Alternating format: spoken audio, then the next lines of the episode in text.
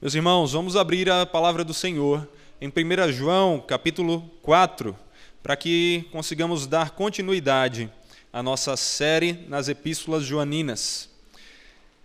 Já estamos fazendo isso há algumas semanas, tivemos a oportunidade de já meditarmos nos três primeiros capítulos e hoje iniciamos o quarto capítulo dessa epístola tão importante, que nos lembra que em Cristo é que nós temos a salvação.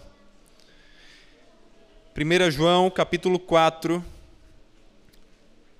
Nosso texto de meditação de hoje é do versículo 1 até o versículo 6. 1 João 4, do 1 ao 6. Permaneça em silêncio, permaneça em clima de oração, pedindo que o Senhor fale ao seu coração por meio da palavra dele. Nesse primeiro momento, vamos meditar apenas no versículo 1, mas permaneça com a sua Bíblia aberta. Hoje, mais do que nunca, porque a mensagem tem a ver com essa importância de conferir na palavra o que está sendo ensinado. Mas nesse primeiro momento, vamos nos focar apenas no versículo 1. 1 João, capítulo 4, versículo 1, diz assim: Amados, não deem crédito a qualquer espírito, mas provem os espíritos, para ver se eles procedem de Deus, porque muitos falsos profetas têm saído mundo afora. Mais cedo eu enviei no grupo dos membros da igreja uma música feita por um rapper americano cristão reformado. Quantos adjetivos para uma pessoa só, mas isso é o que descreve a esse rapaz, chamado Shyline. Esse rapper escreveu uma música falando sobre o cuidado que nós devemos ter com os falsos profetas. E não somente isso, não somente denunciando os falsos ensinos deles, mas até mesmo nomeando vários dos principais falsos profetas americanos.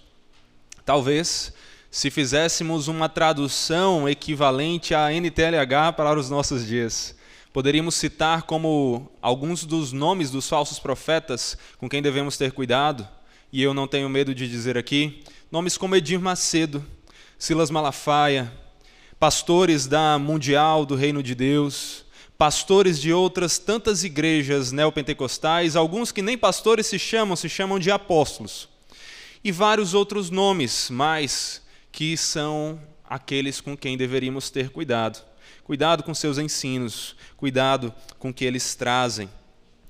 Essa música foi controversa justamente por isso, por causa dessa citação específica de nomes. Mas ela também foi elogiada por muitos, inclusive um dos que é um dos bastiões do evangelho na atualidade, o pastor americano John Piper, que muitos de vocês já devem conhecer. John Piper, em um Twitter, em, um, em resposta a essa música, disse ela é muito boa. John Piper reconhecia a importância de, segundo o que a palavra nos ensina, identificarmos os falsos ensinos e os denunciarmos. Mas fazer isso, identificar falsos profetas, não é algo muito legal, nem muito menos popular. Até porque, como parte dessa música do Shyline diz, hoje em dia, a única heresia é denunciar uma heresia. Mas, segundo o que as Escrituras nos mostram, fazer isso é algo importante, necessário e algo que nós devemos estar aptos para fazer, segundo o ensino da palavra. A partir do texto em que vamos meditar hoje, de 1 João, capítulo 4, versículos 1 a 6, João nos ensina que nós devemos julgar julgar os ensinos para sabermos quem procede de Deus, quem é de Deus. Nós devemos julgar os ensinos para ver quem é de Deus. E o primeiro momento aqui desse texto vai nos mostrar que quem é de Deus confessa verdades sobre Jesus, mas quem é do diabo fala mentiras sobre o Cristo encarnado.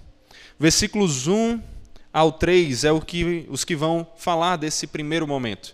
Mas vamos ler mais uma vez o versículo 1. Diz assim: Amados, não deem crédito a qualquer espírito, mas provem os espíritos para ver se eles procedem de Deus, porque muitos falsos profetas têm saído mundo afora.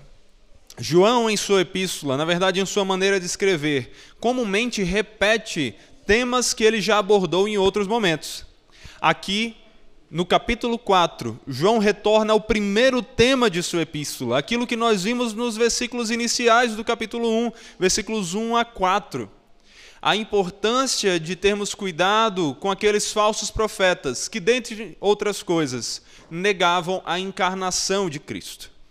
João, então, retorna a nossa atenção a isso, retorna a atenção dos seus ouvintes a isso, e lembra que muitos, não poucos, mas muitos falsos profetas estavam por aí, mundo afora, anunciando mentiras sobre Cristo, sobre o Evangelho, sobre a mensagem das Escrituras, sobre o Deus das Escrituras.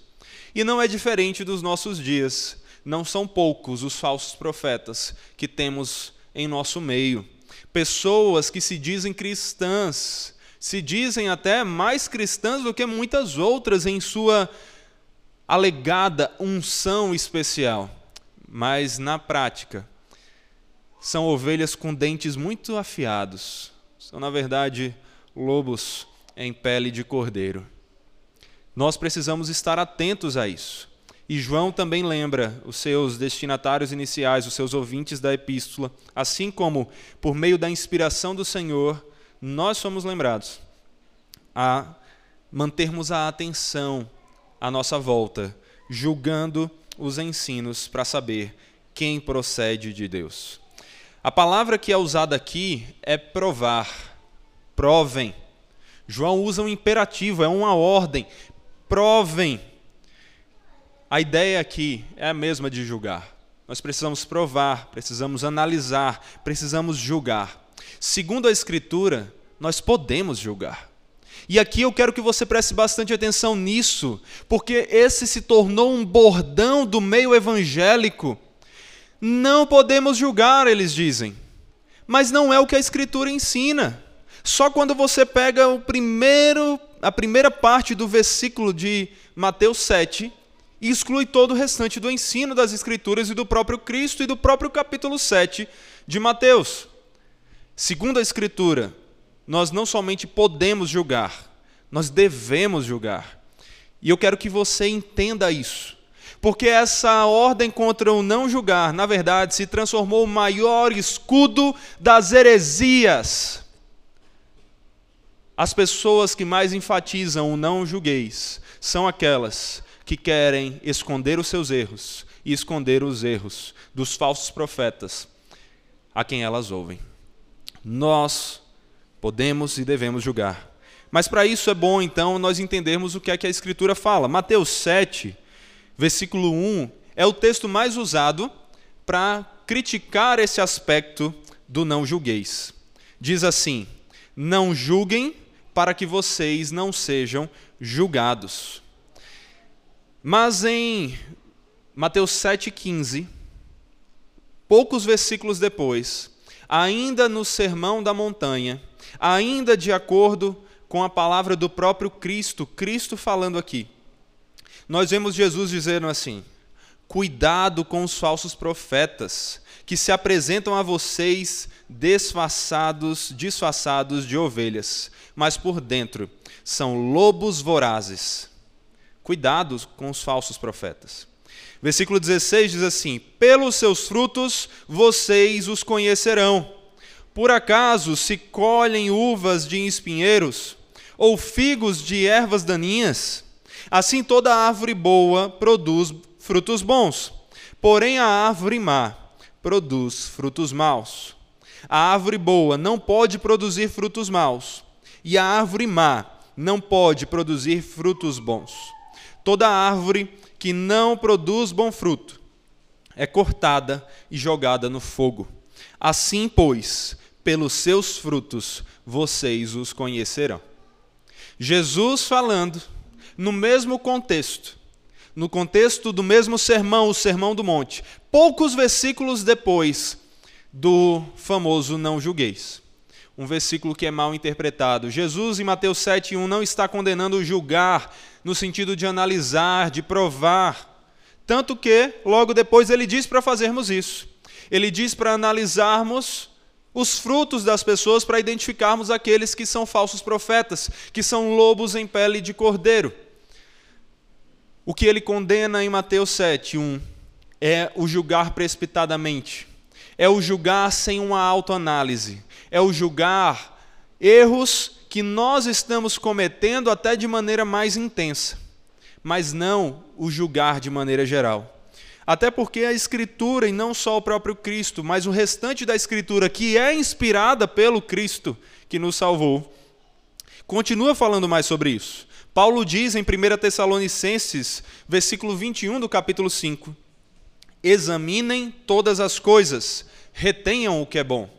E em algumas versões, uma outra palavra que também está adequada para a tradução: julgueis todas as coisas e retenham o que é bom nós podemos e devemos julgar.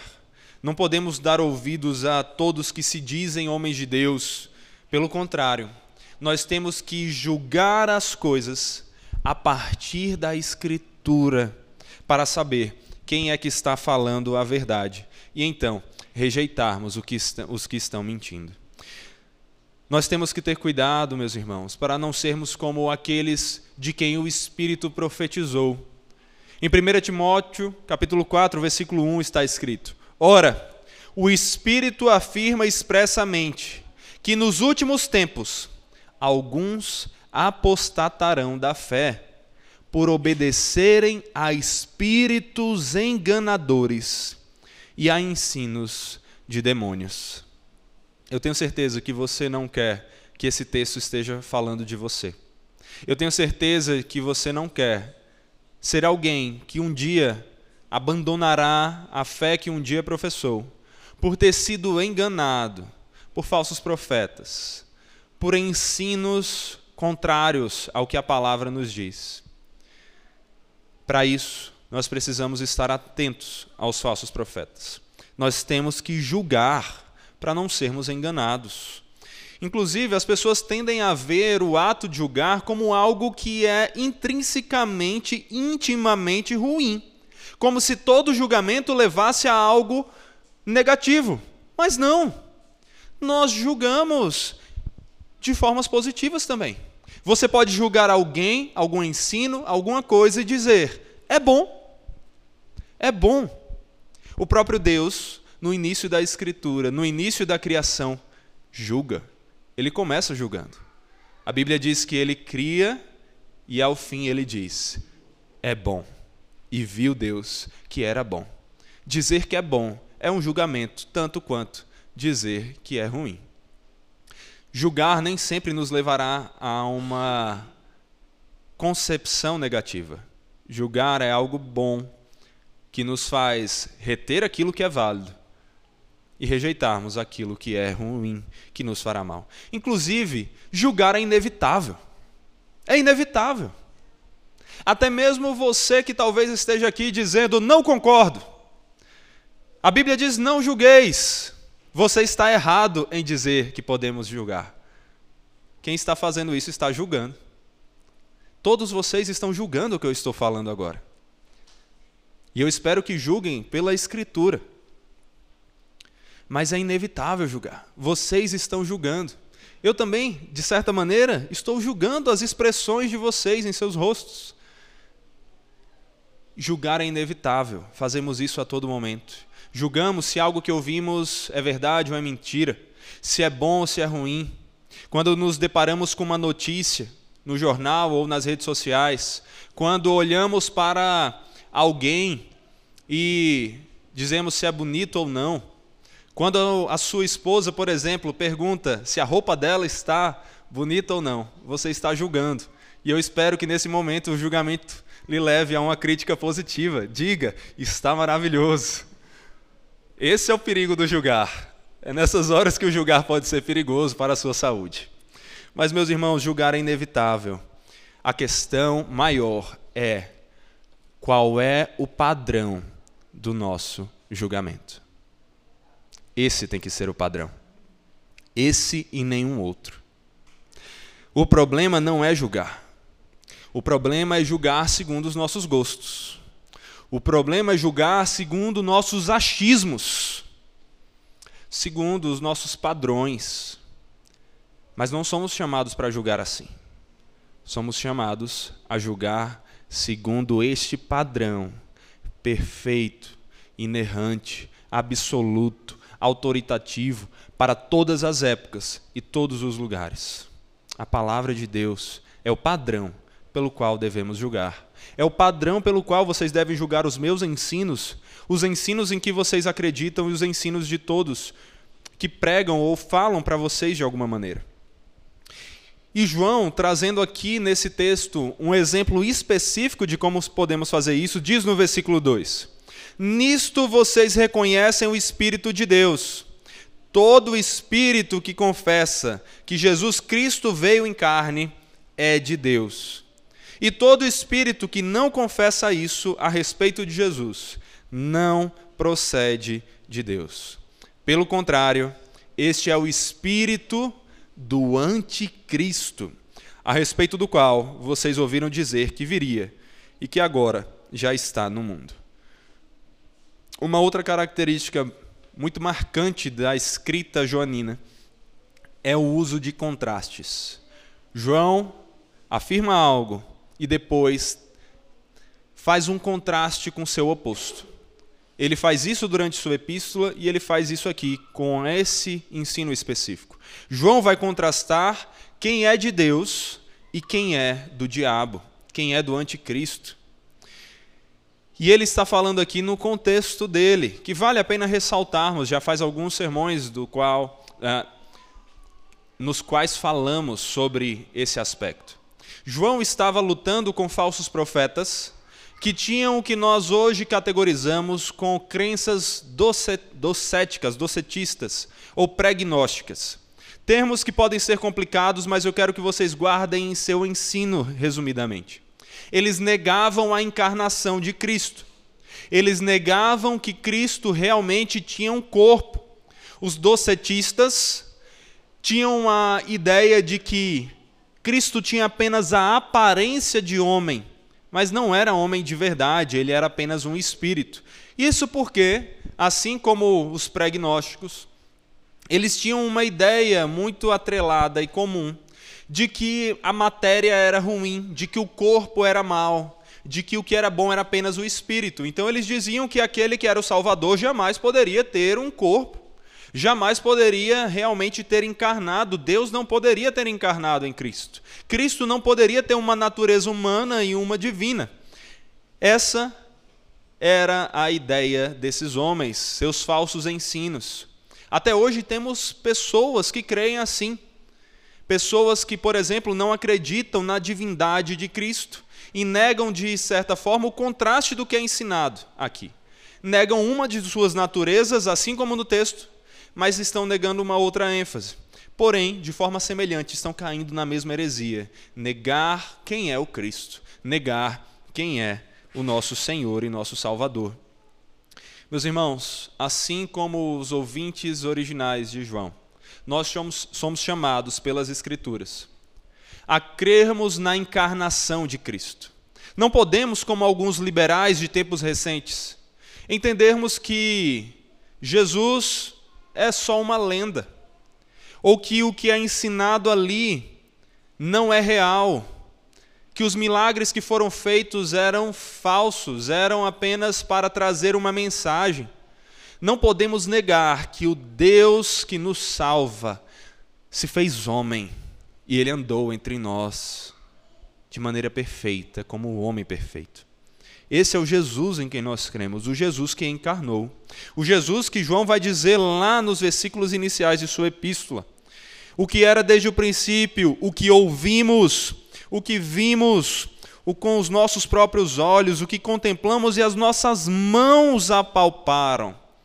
João, através de tantas referências aos nossos sentidos, deixa claro: olha, esses falsos profetas que negam a encarnação, não estiveram conosco quando nós ouvimos, quando nós vimos, quando nós tocamos. Cristo encarnou, Jesus encarnou, o Verbo divino, o Deus eterno se fez homem.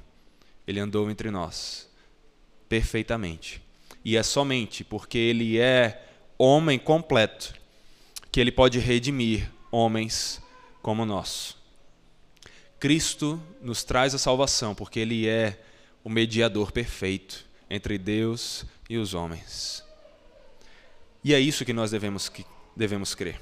Devemos crer na encarnação, na humanidade de Cristo, também na sua divindade e em todas as outras verdades anunciadas pela Escritura. Mas o que João faz aqui é dar um exemplo mais específico de um julgamento que os seus ouvintes tinham que trazer à mente, para analisar aqueles falsos profetas naquela ocasião. Entre aqueles que diziam que Jesus não encarnou, que ele não veio em carne, e aqueles que diziam que Jesus veio em carne, João diz: os que afirmam positivamente que Jesus encarnou, esses são os que têm o Espírito de Deus. Os que negam têm o espírito do anticristo, o espírito do diabo. João está nos mostrando, inclusive aqui, a importância da ação do Espírito para nos fazer compreender as coisas de Deus. Como Paulo fala em sua epístola, nós só conseguimos entender as coisas de Deus por causa do Espírito. Os que não têm Espírito não conseguem discerni-las, porque lhes parecem loucura. É pela ação do Santo Espírito de Deus que nós conseguimos reconhecer de maneira real e não só da boca para fora esse ensino. Mas é claro que João não estava querendo enfatizar aqui que se alguém, por exemplo, nega que Cristo é Deus, nega que Cristo andou sem pecado, nega que Cristo trouxe salvação, nega que Cristo voltará, nega que Cristo nasceu de uma concepção virginal, ou qualquer outro ensino desses ensinos tão importantes, mas a pessoa afirma que ele encarnou, essa pessoa é de Deus.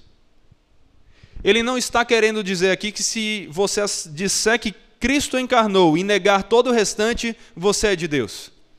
Ele está apenas fazendo esse contraste diante daquela situação. Nessa disputa aqui, são os que creem que Cristo encarnou, que são de Deus. Mas nós temos que crer muito mais do que só isso. Temos que crer em tudo que a Escritura nos ensina a respeito do nosso Salvador. Nós temos que crer, por exemplo, no que resumindo o ensino das Escrituras, o credo apostólico nos traz a respeito de Cristo, a respeito do Evangelho de maneira geral. Nós temos que crer naquelas verdades, temos que crer que Cristo foi enviado pelo Deus Pai Todo-Poderoso, que é Criador dos céus e da terra. Temos que crer que ele foi ah, concebido pela ação do Espírito Santo, que ele teve ali, vem de uma concepção virginal que ele veio ao mundo por uma mulher simples chamada Maria, que ele foi crucificado, sepultado, que ele subiu aos céus, que ele voltará, que ele tem a sua igreja, por meio da qual ele age e a qual ele guarda e cuida e guia através do seu Santo Espírito, e tantas outras verdades resumidas nesse credo e resumidas no que a palavra nos ensina. Nós somos chamados a crer nisso. Nós somos chamados a analisar aquilo que nós cremos para identificarmos se somos de Deus ou não e se as pessoas a quem nós ouvimos são de Deus ou não. Só que não é assim que normalmente as pessoas pensam. As pessoas deixam de lado a importância do ensino e elas tendem a priorizar coisas como sucesso, ou ações boas. Não é difícil você conversar com alguém que vai achar que a outra pessoa será salva ou que ela é de Deus. Por quê? Porque ela é uma pessoa muito boazinha. Porque ela faz coisas boas. Ou porque ela faz até mesmo milagres. E alguns pensam então que isso é um sinal de Deus, de que Deus está abençoando. Meus irmãos, eu já ouvi de pessoas próximas da minha família. Como é que você critica esse pastor e diz que ele é um falso profeta, se a igreja dele não para de crescer tá, e está aí enorme, cheia de pessoas. E é fácil você então olhar para a situação e dizer: peraí, Então olha para a Igreja Católica, por exemplo, com suas inúmeras heresias. Olha para outras seitas que se dizem cristãs, mas têm vários ensinos errados e crescem. Ou mesmo outras religiões, o que falar, por exemplo, do islamismo, que continua crescendo e que há inclusive pesquisas que mostram que pode se tornar, em um futuro não tão distante, a religião predominante, majoritária do mundo. Vamos olhar para isso e vamos dizer, está vendo? É sinal de que Deus está abençoando? Claro que não. Claro que não. Nem mesmo milagres demonstram que é fruto de uma ação divina. Há muitas seitas por aí em que alguns supostos milagres acontecem, talvez alguns milagres até verdadeiros aconteçam, mas isso não quer dizer nada sobre o pertencimento ou não deles a de Deus. Olha só o que é que 2 Timóteo, capítulo 4, versículos 3 a 4 diz: Pois virá o tempo em que não suportarão sã doutrina, pelo contrário, se rodearão de mestres segundo as suas próprias cobiças, como que sentindo coceira nos ouvidos eles se recusarão a dar ouvidos à verdade, entregando-se às fábulas. Ou Jesus, em Mateus 24, 24.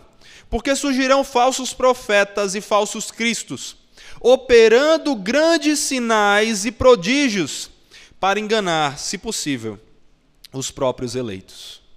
Não são ações ou palavras bonitinhas, não são profecias adocicadas que agradam o nosso ego, nem mesmo milagres ou sinais especiais, ou ainda crescimento que parece não ter fim. Nenhuma dessas coisas é o que nos diz se algo ou alguém é de Deus, mas é o crer verdadeiramente em Cristo Jesus e nos seus ensinos conforme a Sua palavra, e o buscar andar e viver de acordo com isso. É o que a própria palavra nos diz, João nos disse em sua epístola. 1 João capítulo 3, versículos 23 a 24. E o seu mandamento é este: que creiamos no nome de seu Filho Jesus Cristo e nos amemos uns aos outros, segundo o mandamento que nos ordenou. Quem guarda os seus mandamentos permanece em Deus e Deus permanece nele. E nisto conhecemos que ele permanece em nós, pelo Espírito que nos deu. É o crer e o obedecer que nos mostram evidências de uma salvação, de uma procedência divina, de um ter nascido de Deus, de um ser de Deus.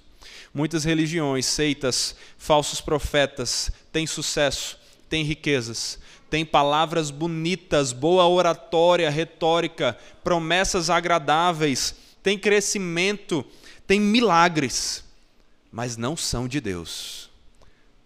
São do diabo, são anticristos, porque estão tentando se colocar no lugar de Cristo, no lugar do ensino verdadeiro do nosso Senhor.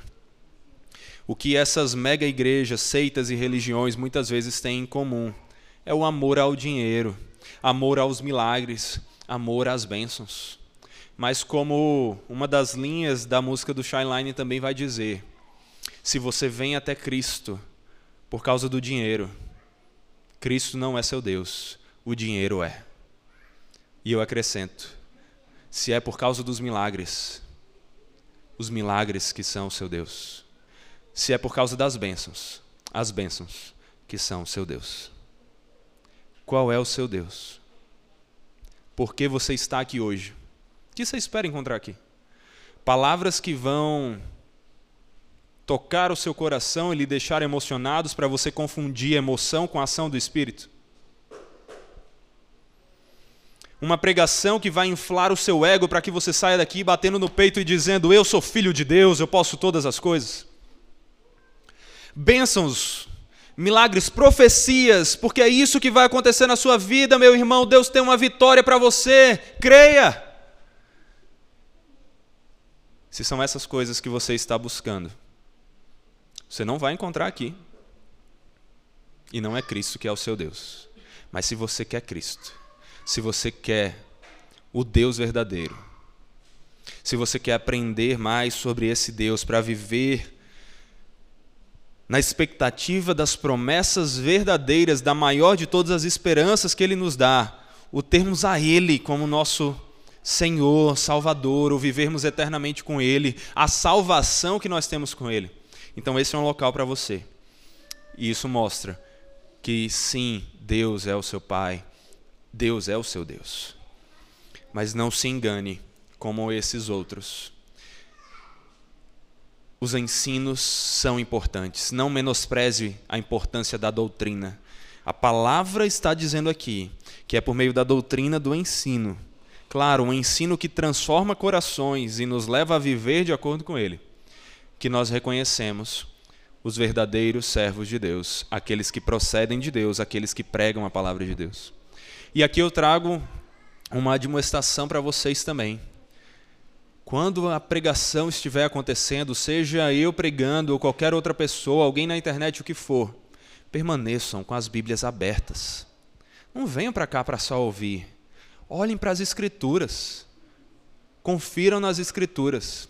Porque muitos podem ter uma boa presença de púlpito, uma boa oratória, uma boa retórica, ou o que for, mas não falarem das verdades do Senhor.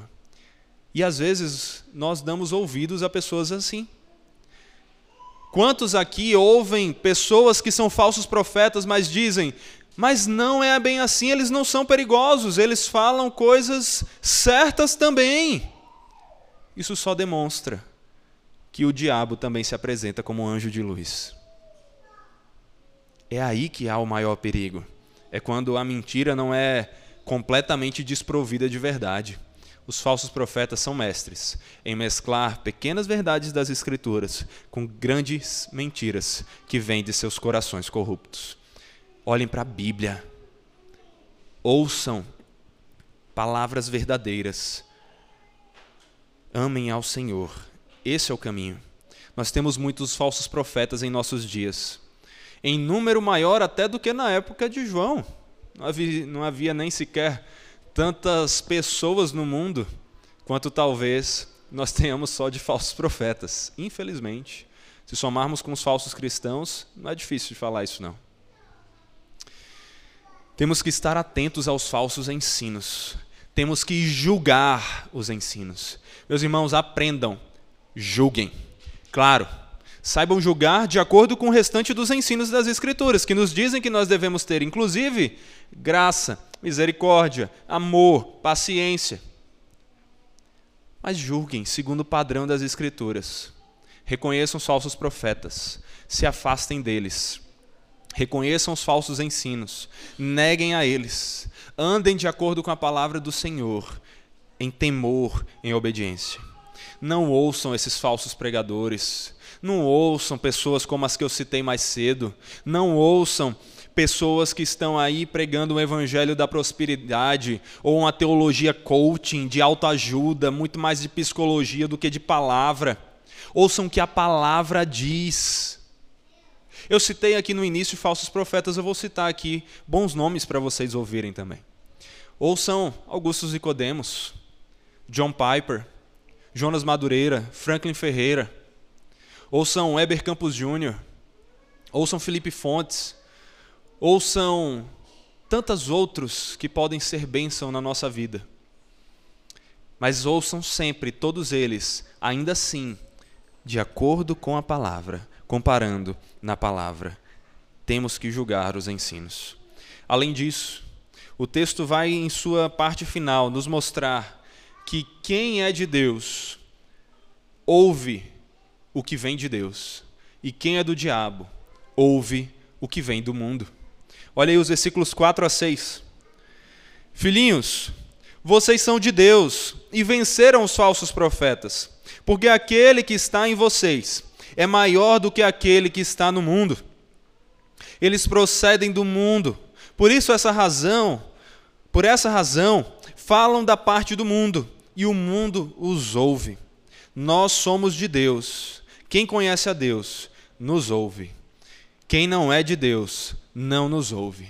Nisto reconhecemos o espírito da verdade e o espírito do erro. Meus irmãos, o bom é sabermos que porque aquele que está em nós é maior do que aquele que está no mundo, porque Deus que nos salvou e que nos mantém preservando nos seus caminhos, é muito maior do que o diabo que reina sobre o mundo. Nós sabemos que nós já vencemos. Nós já vencemos os falsos profetas, já vencemos os falsos ensinos, já vencemos a morte o mensageiro mais perigoso de todos.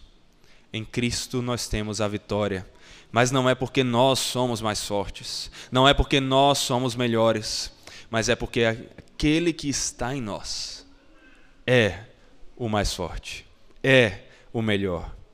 É o Deus Todo-Poderoso, bondoso, gracioso, grandioso, santo, eterno, imutável em Suas promessas é o Deus que nos adotou como filhos quando merecíamos ser condenados, mas não porque foi injusto, e sim porque foi capaz de punir os nossos pecados no seu Filho perfeito, Jesus.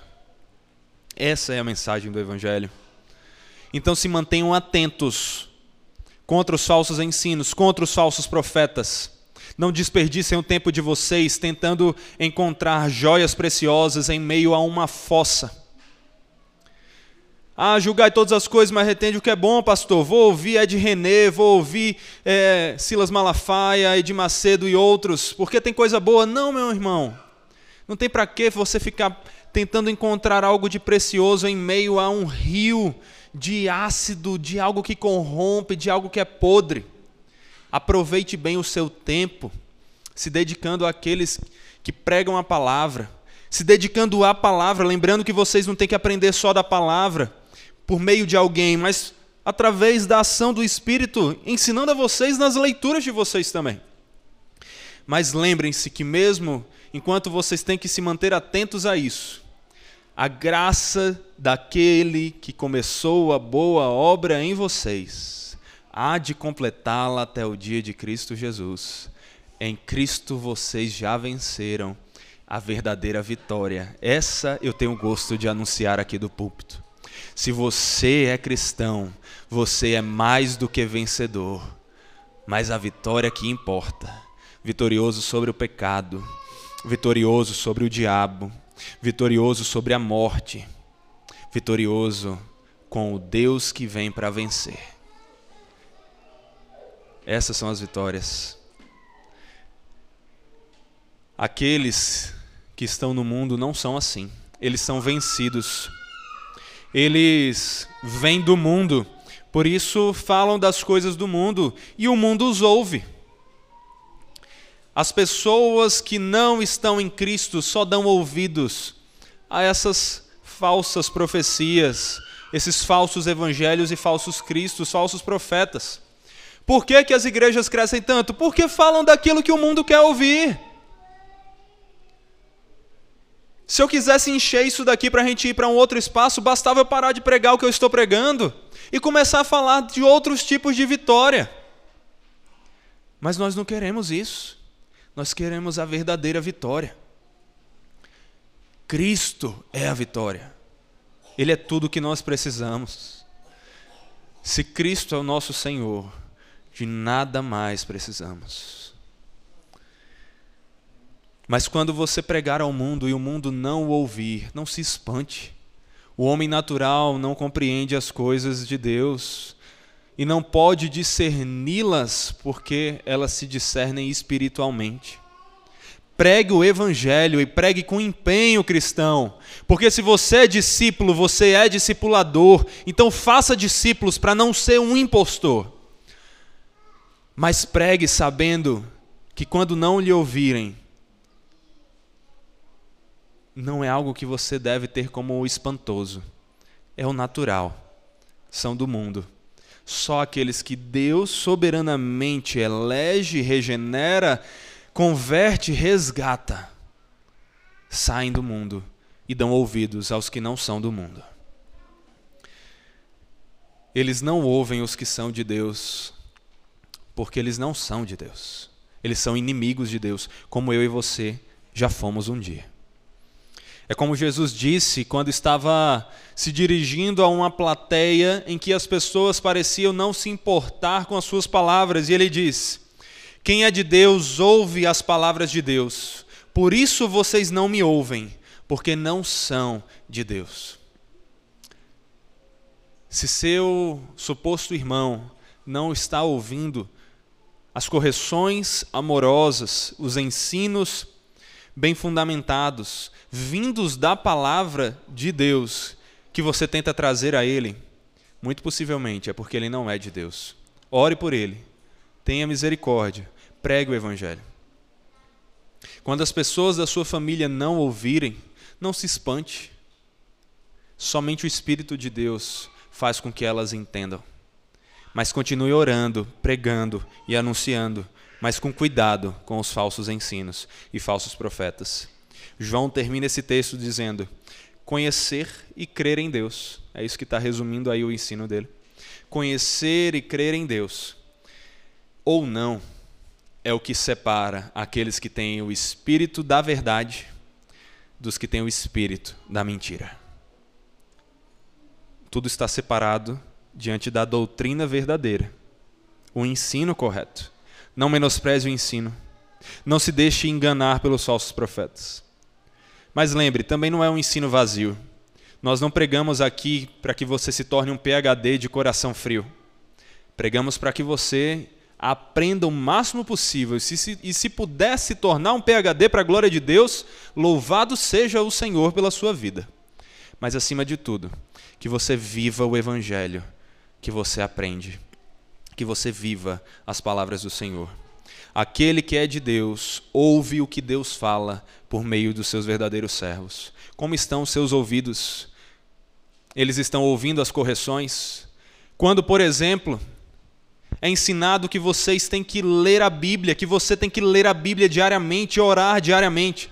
Seu ouvido está deixando esse ensino passar e ir embora pelo outro rapidamente, ou você está colocando em prática? Porque ouvir é muito mais do que perceber um som, é obedecer, é colocar em prática. Você já está com a vida de oração e de leitura da palavra? Você tem ouvidos que são de Deus e pregam que a palavra de Deus ensina? Você tem buscado valorizar o culto e fazer de tudo para estar presente e adorar o Senhor, amando seus irmãos, cuidando dos seus irmãos, sabendo quem eles são, se importando com eles? Essas são as coisas que nós precisamos ouvir a Deus e viver de acordo com a palavra de Deus. Também, por meio do ensino, saberemos quem verdadeiramente é de Deus. Você continua ouvindo falsos profetas, porque eles têm coisas bonitinhas em meio às suas terríveis mentiras. Pare com isso. Abandone essas heresias. Não brinque com o perigo. Que é que sua mãe e o seu pai lhe ensinaram? Quem brinca com fogo se queima. Se as pessoas criam as suas próprias verdades, elas são como esses falsos profetas. Elas se tornam também representantes do anticristo. Se você tem ouvido o que a palavra diz e não praticado, mas tentado dar a sua própria interpretação particular, Lembre-se, você está brincando com fogo. Aqueles que ouvem o Evangelho, mas querem atualizar o Evangelho, atualizar a Escritura. Aqueles que negam a validade dos milagres do Senhor, a encarnação do Deus homem, que negam o que a palavra diz, talvez não da boca para fora, mas em suas ações, esses demonstram que têm o espírito do anticristo. Se você cai em ensinos assim vez ou outra, peça perdão. Saiba que você está agindo como um anticristo quando peca e desobedece ao Senhor. Mas se isso também não é aquilo que lhe marca e caracteriza a sua vida, louve ao Senhor em meio àquele pedido de perdão, porque Ele lhe salvou e Ele vai lhe capacitar a continuar firme e fazer daquele pecado uma exceção e não sua vida. Você quer vencer o pecado? Se aproxime daquele que é maior do que o pecado e do que o mundo dominado pelo pecado. nós temos na pregação da palavra sempre essa mistura de duas coisas: a gravidade da nossa responsabilidade diante de um pecado terrível, mas também a graça abundante, maravilhosa do nosso Deus, que está aqui para salvar todos vocês que diante dele invocarem verdadeiramente o seu nome. Invoquem, clamem, digam: Senhor, é do Senhor que eu preciso. Eu não quero viver segundo o mundo, segundo o ensino do mundo, segundo os padrões que dizem que é, são corretos segundo o mundo. É fazer sexo fora do casamento, é casamento de todos os tipos, é mentir porque todo mundo mente mesmo, é enganar no trabalho, é se deixar até mesmo com coisas como pirataria, quebra de outros mandamentos. Ande de acordo com o que a palavra ensina, mas peça ao Senhor, da palavra, que antes de tudo lhe salve, lhe dê a certeza da salvação e então lhe capacite a andar segundo a palavra, porque não será a sua obediência a ela que o salvará, ela no máximo evidenciará a obra daquele que já lhe salvou. Cristão, perceba a gravidade, mas descanse na leveza do Evangelho. Basta você clamar, Cristo o salvará.